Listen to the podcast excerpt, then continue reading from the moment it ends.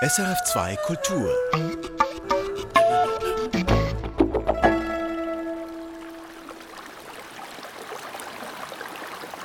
Es hat mich immer sehr berührt, wo zu sein, wo so frisches, reines Wasser, das man ja ganz gefahrlos trinken kann, sauberes Wasser aus der Erde kommt. Und ich denke, die, die große Dankbarkeit, die wir Menschen spüren, wenn es Wasser zu trinken gibt, die, die spiegelt sich einfach in dieser Ehrfurcht äh, vor Quellen, weil ohne Quelle gibt es keine Siedlung. Wir können nur siedeln, wenn wir wo Quellwasser haben.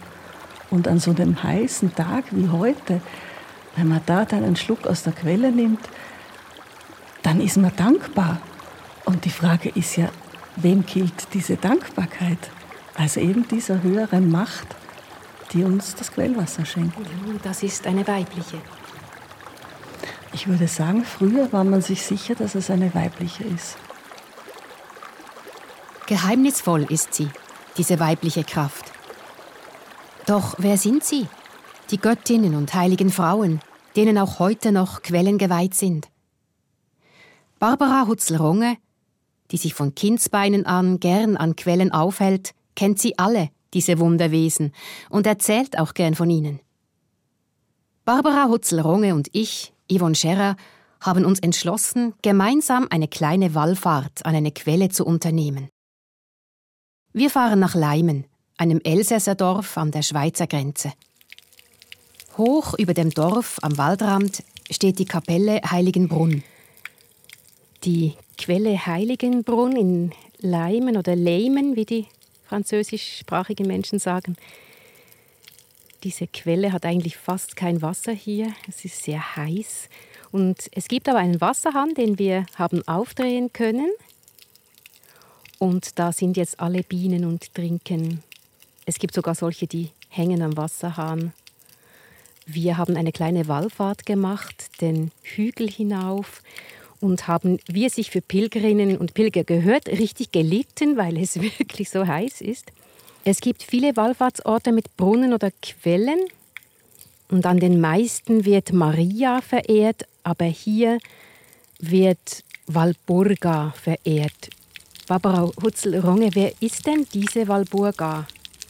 Die heilige Walburga ist eine englische Königstochter und ihr Onkel war der berühmte Missionar Bonifatius.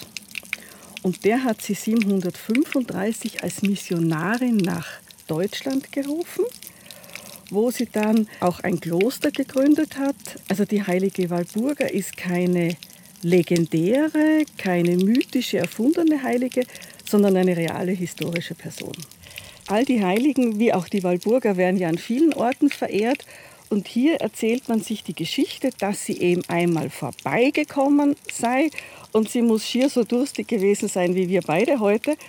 Und da stößt sie ihren Wanderstab in die Erde. Ich nehme an, das wird ihr Äbtissinnenstab gewesen sein. Und da entspringt dann diese Quelle, die also jetzt neben uns in diesem Wasserschloss für die Trinkwasserversorgung gefangen ist und die jetzt da so ein bisschen in diesen schönen barocken Brunnentrog rausplätschert. Walburga, eine Prinzessin, die ihr Leben in den Dienst Gottes stellte, ein Kloster gründete und das Äbtissin waltete. Walburga war eine bekannte Persönlichkeit, deren guter Ruf weit herum zu hören war. Man erzählte sich Wundergeschichten über die Äbtissin. Nach ihrem Tod dichtete man ihr immer neue wundersame Kräfte an. Es gibt eine Sage von einem Mädchen, einem blinden Mädchen, das da bei der Quelle gesessen sei, während die Eltern auf dem Feld gearbeitet haben und plötzlich versiegt diese Quelle. Und sie beginnt erst wieder zu fließen, wie die Glocken der benachbarten Kirche anfangen zu läuten und plötzlich hört dieses Mädchen aus der Quelle eine Stimme kommen. Es muss die Stimme der heiligen Walburga sein, die sagt, wasch doch mit dem Wasser von der Quelle deine Augen. Und das macht sie. und dann wird sie sehend.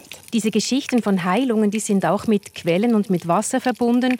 Es gibt doch auch die Geschichte von Jesus, wo er mit seinem Speichel eine Paste gemacht hat und aus Erde und das jemandem aufs Auge gestrichen hat. Also diese Vorstellung, dass das klare Wasser eine klare Sicht gibt, ist offenbar äh, verbreitet. Ja.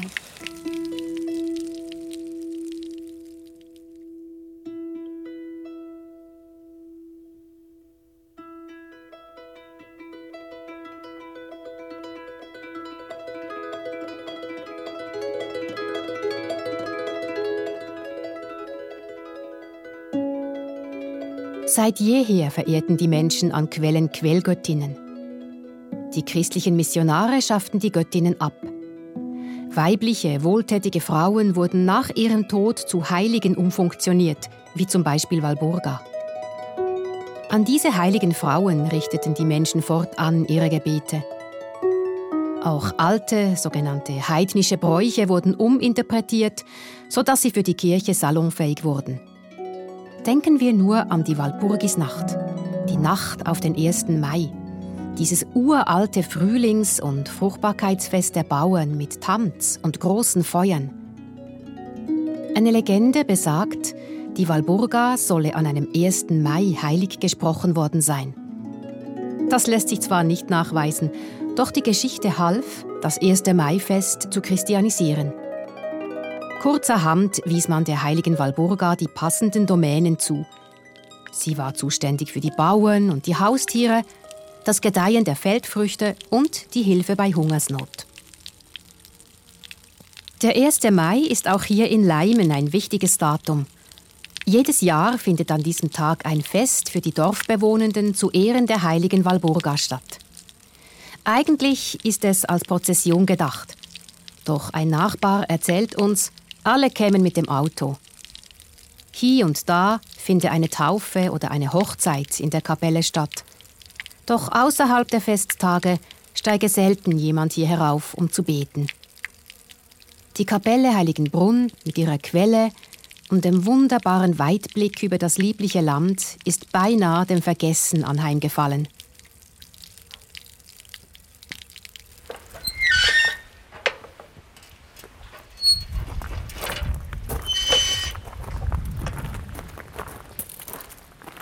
Ganz anders in der Grotte der heiligen Colombe im jurassischen Dorf Indrevellier. Die Quelle entspringt hart an einer stark befahrenen Straße. Irdische und überirdische Welten überlagern sich. Die Grotte ist ein beliebter Wallfahrtsort. Überall Tafeln mit Dankesworten und Dankgebeten für die wohltätige heilige Frau. Zum Teil sogar massive, wertvolle Steintafeln mit eingemeißelten Inschriften in allen Sprachen.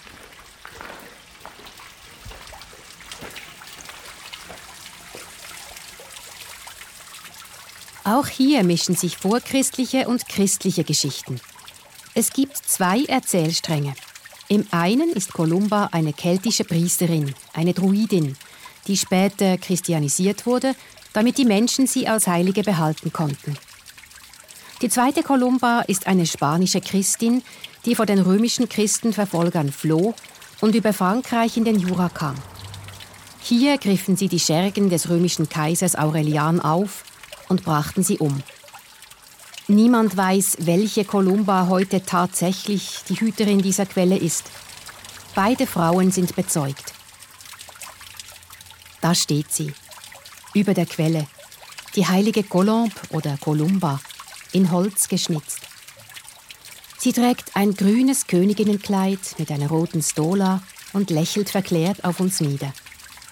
Auch ihr werden viele Wunder zugesprochen, wie der heiligen Walburga. Und Wunder erhoffen sich die Menschen, die hierher pilgern, immer noch. Ein Motiv taucht immer wieder auf. Die Bitte um Kindersegen.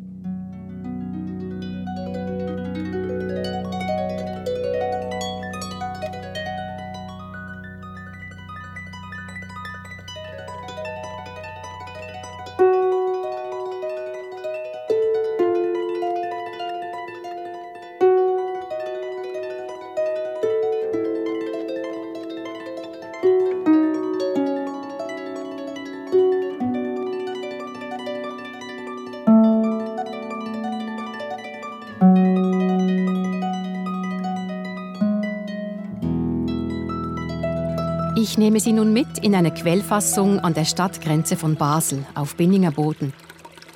Durch einen engen Schacht steigen wir mehrere Meter tief in die Erde. Wir gelangen in eine menschenhohe Höhle, die aus dem Mittelalter stammt. Drei Quelläste fließen ins Sammelbecken. Das Quellwasser floss viele Jahrhunderte lang in die Trinkwasserleitungen der Stadt Basel. Ich fühle mich geborgen in dieser Höhle. Leise und verfremdet dringen die Geräusche der Stadt an mein Ohr. Hier erklingt die Herzmusik des Lebens.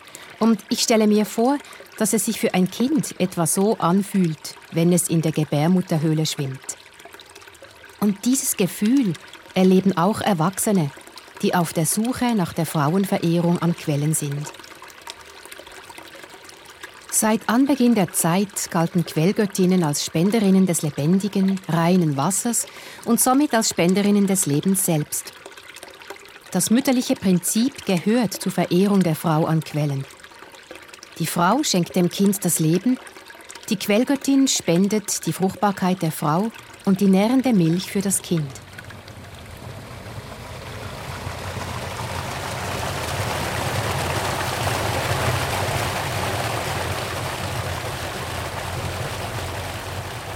Ja, wir hören es, da kommt sehr viel Wasser. Es ist die Quelle, die unter dem Kloster von Saint-Maurice im Wallis entspringt. Die Mönche haben früher das Wasser genutzt, um Geschirr zu waschen, sich zu waschen, zu trinken und so weiter. Und diese Quelle, die wurde aber schon früher verehrt. Es gibt einen Altar, den man heute noch sieht, und der war den Nymphen geweiht. Ich habe gestaunt, wie viel Wasser da sogar im Spätsommer noch fließt. Und mich interessiert, Barbara Hutzel-Ronge, die Nymphen. Was waren das für Wesen? Das Wort Nymphe ist ein griechisches und es bedeutet junge Frau, junge Frau im heiratsfähigen Alter, die noch nicht geboren hat.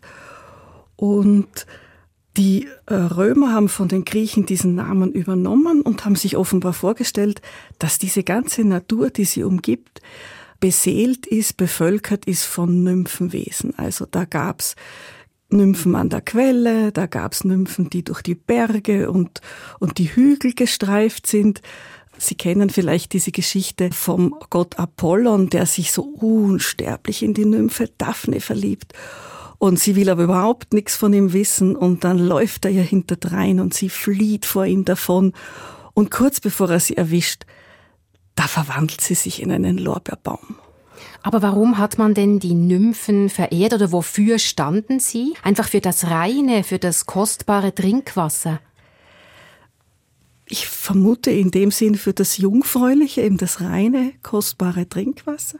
Es gibt so die Vorstellung, die Mutter Erde, Gaia oder Ge, die schenkt das Wasser, aber verkörpert werden diese Quellen von, von den Nymphen. Sie treten ja auch oft zu dritt auf, da kommt mir in den Sinn, dass es ja oft in der Natur nicht ein einziger Quellmund ist, der das Wasser schenkt, sondern das Wasser kommt ja oft an mehreren Orten aus dem Berg, hat also mehrere Quelläste. Dazu würde dann passen, dass es da dann auch gerade mehrere Nymphen gibt.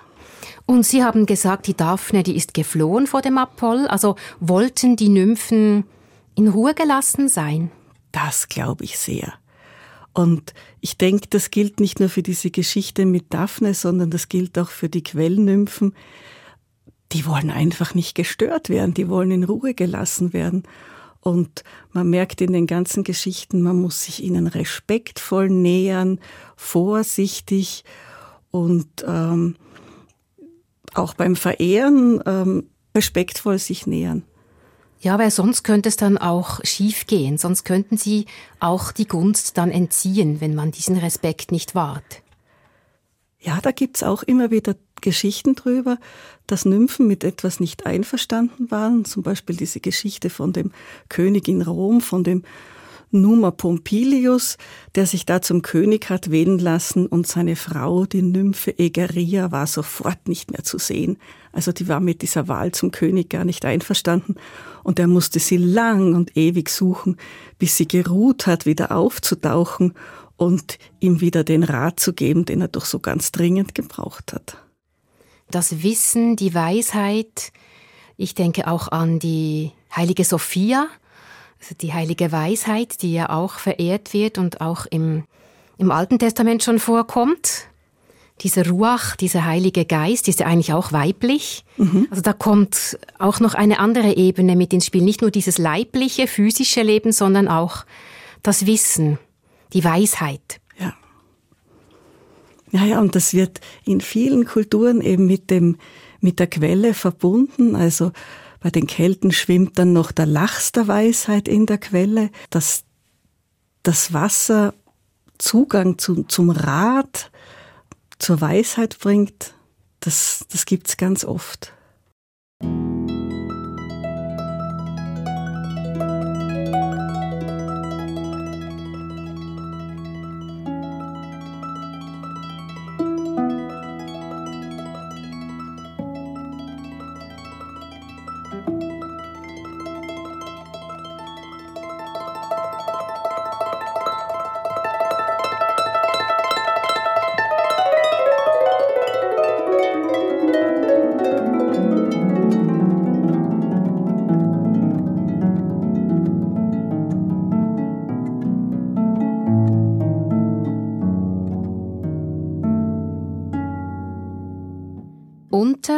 Neben vielen Kirchen und Klöstern entspringen Quellen. Es sind die gleichen Orte, an denen die Menschen seit jeher Quellgöttinnen huldigten. Gerade in Kirchen mit einer Quelle gibt es Marienstatuen. Auch in der Kapelle Heiligenbrunn in Leimen, zu der wir unsere kleine Wallfahrt gemacht haben, steht eine Marienfigur auf der Weltkugel mit Schlange und Kind. Maria war ein Glücksfall für die Christen, sagt Barbara Hutzelronge, denn sie verbindet beide Vorstellungen, die an Quellen wichtig sind, die lebensspendende, nährende Mutter und die jungfräuliche Quellhüterin. Dieses Übernehmen der vorchristlichen heiligen Orte das halte ich für eine extrem gute Marketingidee des Christentums, zu sagen, wir nehmen die gleichen Orte, wir machen ähnliche Riten. Die gleichen, die gleichen Figuren. Und die gleichen Figuren, die dann auch noch gleich ausschauen. Eine junge, schlanke Maria steht da und hütet die Quelle. Und ich stelle mir dann immer vor, dass die Menschen, die sich von der neuen Religion haben überzeugen lassen, gemerkt haben, ja, das mache ich gern, weil da kommt mir ja so vieles vertraut vor. Da komme ich nach Hause. Da komme ich nach Hause, genau. Und die anderen, die bei ihren alten Göttinnen und Göttern bleiben wollten, die konnten auch in die Kapelle gehen, sahen die gleiche Figur und haben ihre Ohren womöglich auf Durchzug geschalten und sich ihren eigenen Teil dabei gedacht. Und wenn die Mönche nicht ganz unsensibel waren, dann haben sie gut getan, nicht zu fragen, weswegen genau kommen die Leute, weswegen, wen genau verehren sie. Ich glaube, man war schlau dran, wenn man das ein bisschen im Unklaren gelassen hat. Und dann konnte man seinem Chef melden, egal ob das jetzt der Ortsbischof war oder der Abt vom nächstgelegenen Kloster oder dem Papst. Ja, also da um diese Quelle rum sind alle christianisiert. Maria ist ein Sammelbecken für viele weibliche Wesen, die an Quellen auftauchten und die Menschen beschenkten. Es sind märchenhafte Feenwesen. Im Jura sind viele dieser Legenden noch lebendig. Hier gibt es beispielsweise eine geheimnisvolle weiße Frau, die gelegentlich erscheint, oder die Tante Ari, was ja fast klingt wie Marie. Sie verkleidet sich bisweilen als Tatzelwurm, damit sie beim Baden im Mondenschein keinen lüsternen Blicken ausgesetzt ist. In Barbara Hutzleronges Buch Quellgöttinnen, Flussheilige, Meerfrauen habe ich eine eindrückliche Geschichte einer Wasserfee gefunden.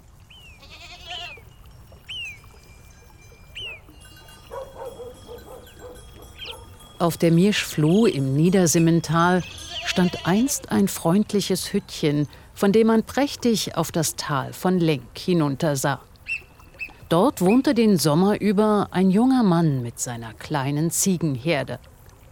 Lange Zeit war er in dieser stillen Felseneinsamkeit vergnügt und zufrieden.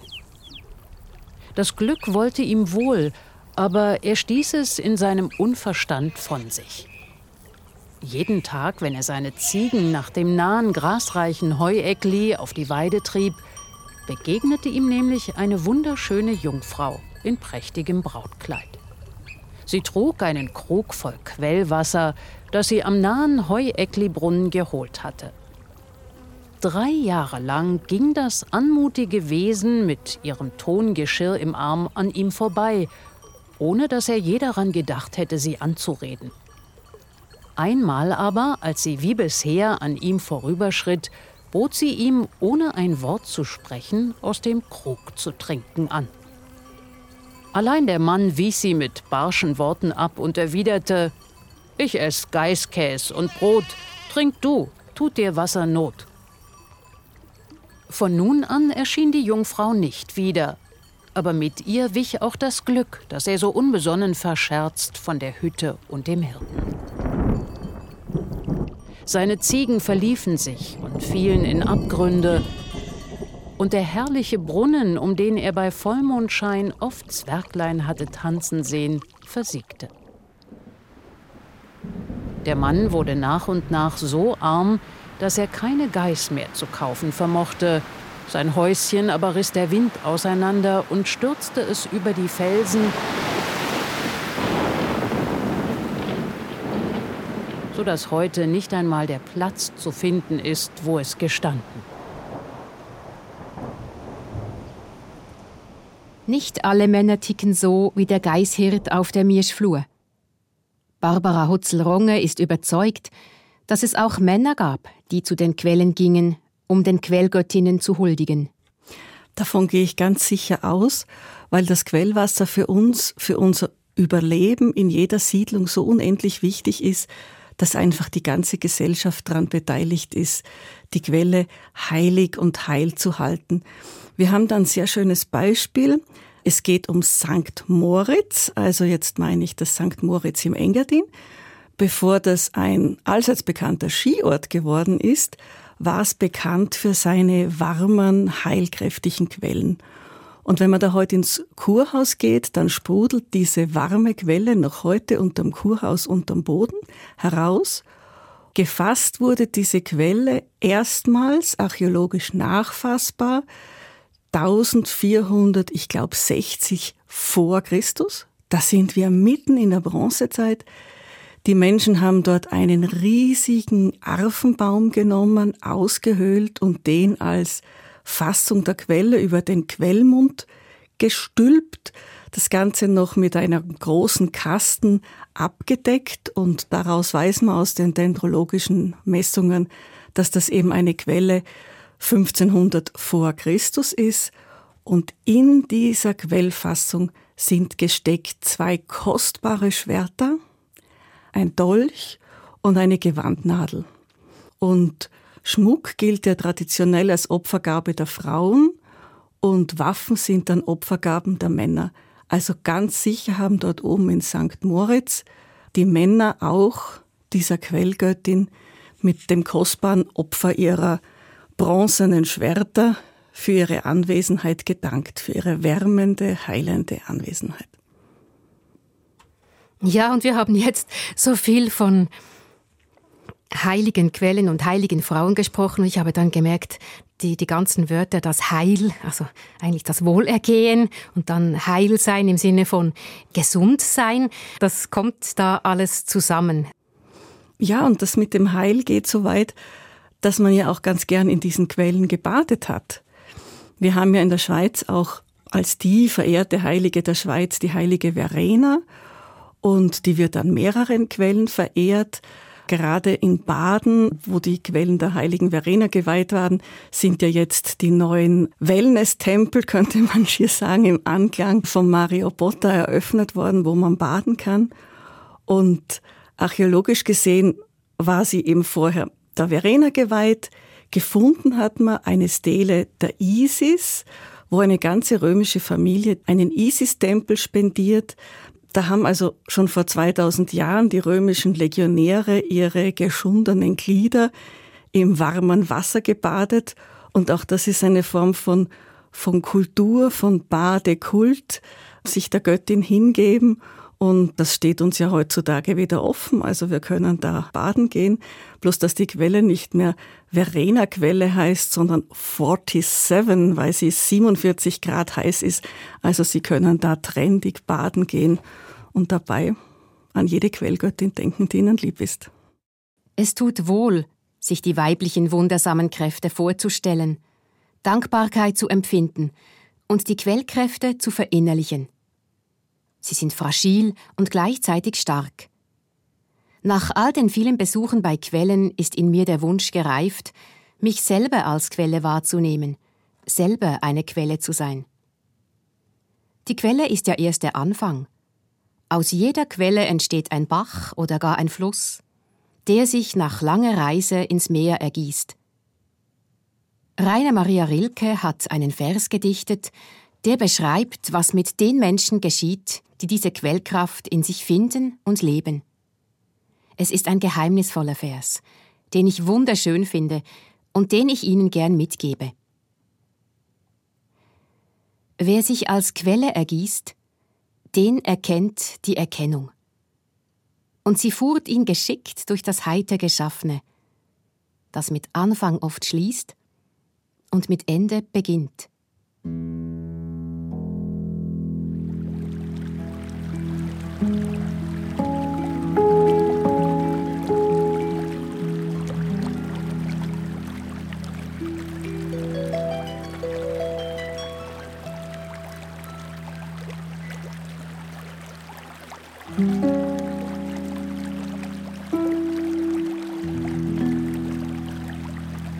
Hat dich eine heilige Frau oder eine Göttin angesprochen, die Barbara Hutzelronge und ich in dieser Sendung vorgestellt haben?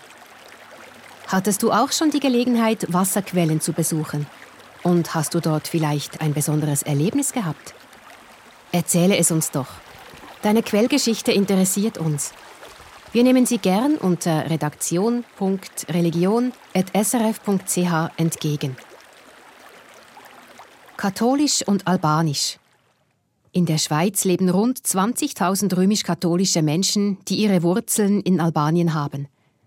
In der sogenannten Missioni Katholik Skiptar haben sie hier eine Heimat gefunden, seit genau 30 Jahren. Das ist ihnen Anlass zum Feiern und uns die nächste Ausgabe von Perspektiven wert. Erfahren Sie mehr über unsere Sendungen auf unserer Homepage srf.ch-kultur.